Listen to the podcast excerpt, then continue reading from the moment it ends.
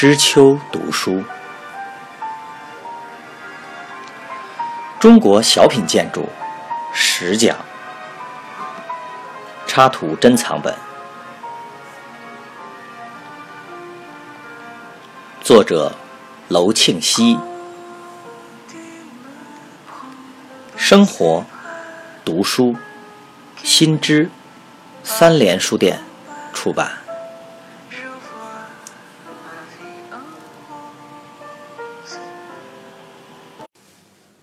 须弥座的变形组合。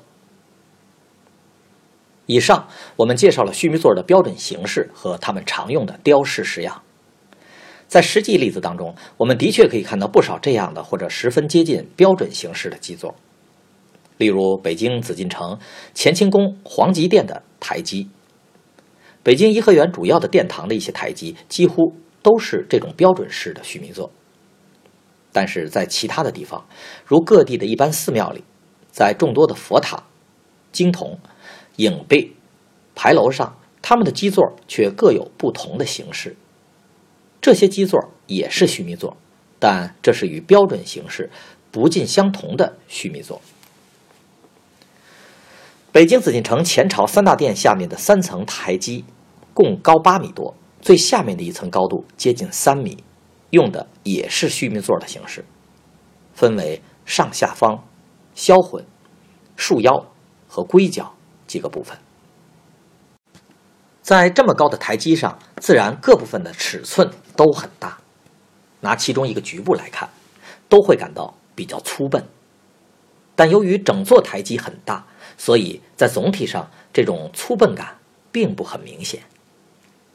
但即使这样，它也将上方和下方各分为稍有高低的上下两个面，避免了上下方太厚重的感觉。北京颐和园五方阁铜亭下的基座也特别高，但是基座的整体不大。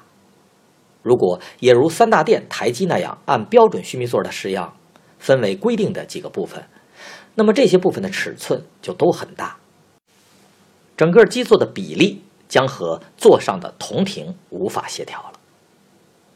在这里，工匠设法将这么高的基座分为两个部分，上面是一座比例适宜的完整的须弥座，有上下方、束腰和龟脚几个部分。这个须弥座又让它坐落在另一个须弥座的下面的部分上，这样整个高度达到了要求，而且各部分都避免了过大的尺寸。因而取得了与铜亭相适应的比例。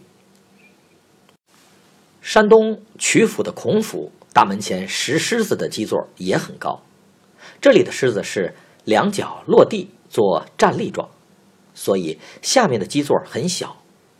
为了解决这小而高的基座造型，工匠也采取了用上下两层须弥座相叠的方法。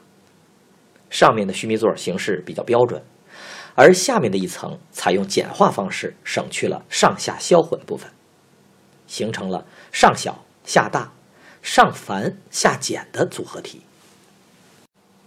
看上去下面是上面的基座，避免了重复之感。这种用两层须弥座叠加的办法，在紫禁城太和门前铜狮子的基座上也能见到。不同的是，这座基座的上面一层用铜铸的须弥座。扁扁的，没有多高，它仿佛是连在铜狮子身上的一个底座。它的下面是一座石造的正规须弥座，二者材料不同，一厚一薄，色彩一浅一深，组合成一个整体。在多数情况下，加大须弥座的高度，多采用加高束腰部分的方法。这种形式在早期的寺庙佛座上尤其多见。束腰一高，这部分的装饰就不是简单的边饰所能解决的了，于是就出现了束柱和捆门等装饰。在一些地方，我们也看到很低矮的一种基座，但它们仍采取须弥座的形式。当年慈禧太后居住的颐和园乐寿堂院子里，有一堆体量很大的青枝绣石，巨石下面是一座很低的须弥座。在石与座之间，隔着一块雕有水波纹的石床，在这里，须弥座只有上方、束腰与龟角三个部分，省去了下方，也省去了上下方与束腰之间的销魂部分。低矮的须弥座与水纹石床组成为一座整体的基座，稳稳地托住了上面的巨石青之秀。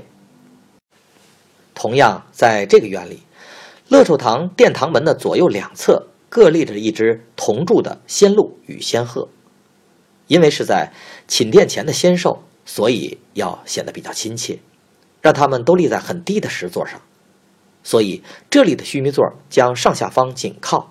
几乎省去了束腰的部分，从而大大的降低了须弥座的高度。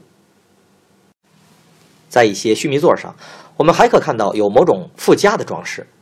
紫禁城太和门前铜狮子下面的铜须弥座上，四面都有一块三角形的装饰，这显然是表示须弥座上铺了一块方形的毯子，四个角垂在四面，让狮子蹲在毯子上。就好像我们在室内布置摆设时，在工艺品下面垫放一块装饰布一样，这自然也是为了加重狮子的神威。这种形式在曲阜孔府门前石狮子下面也见得到。四川灌县青城山天师洞大殿，在柱子下端石狮子的须弥座上，其束腰部分的四个面各加了一块雕花装饰，位于束腰的中央。如同影背中心的盒子一样。除此以外，在这座须弥座上别无其他雕饰，倒也显得重点突出。比起在紫禁城里见到的铜狮子下面的须弥座，浑身上下都布满了突出的雕饰，它的装饰效果反倒显著。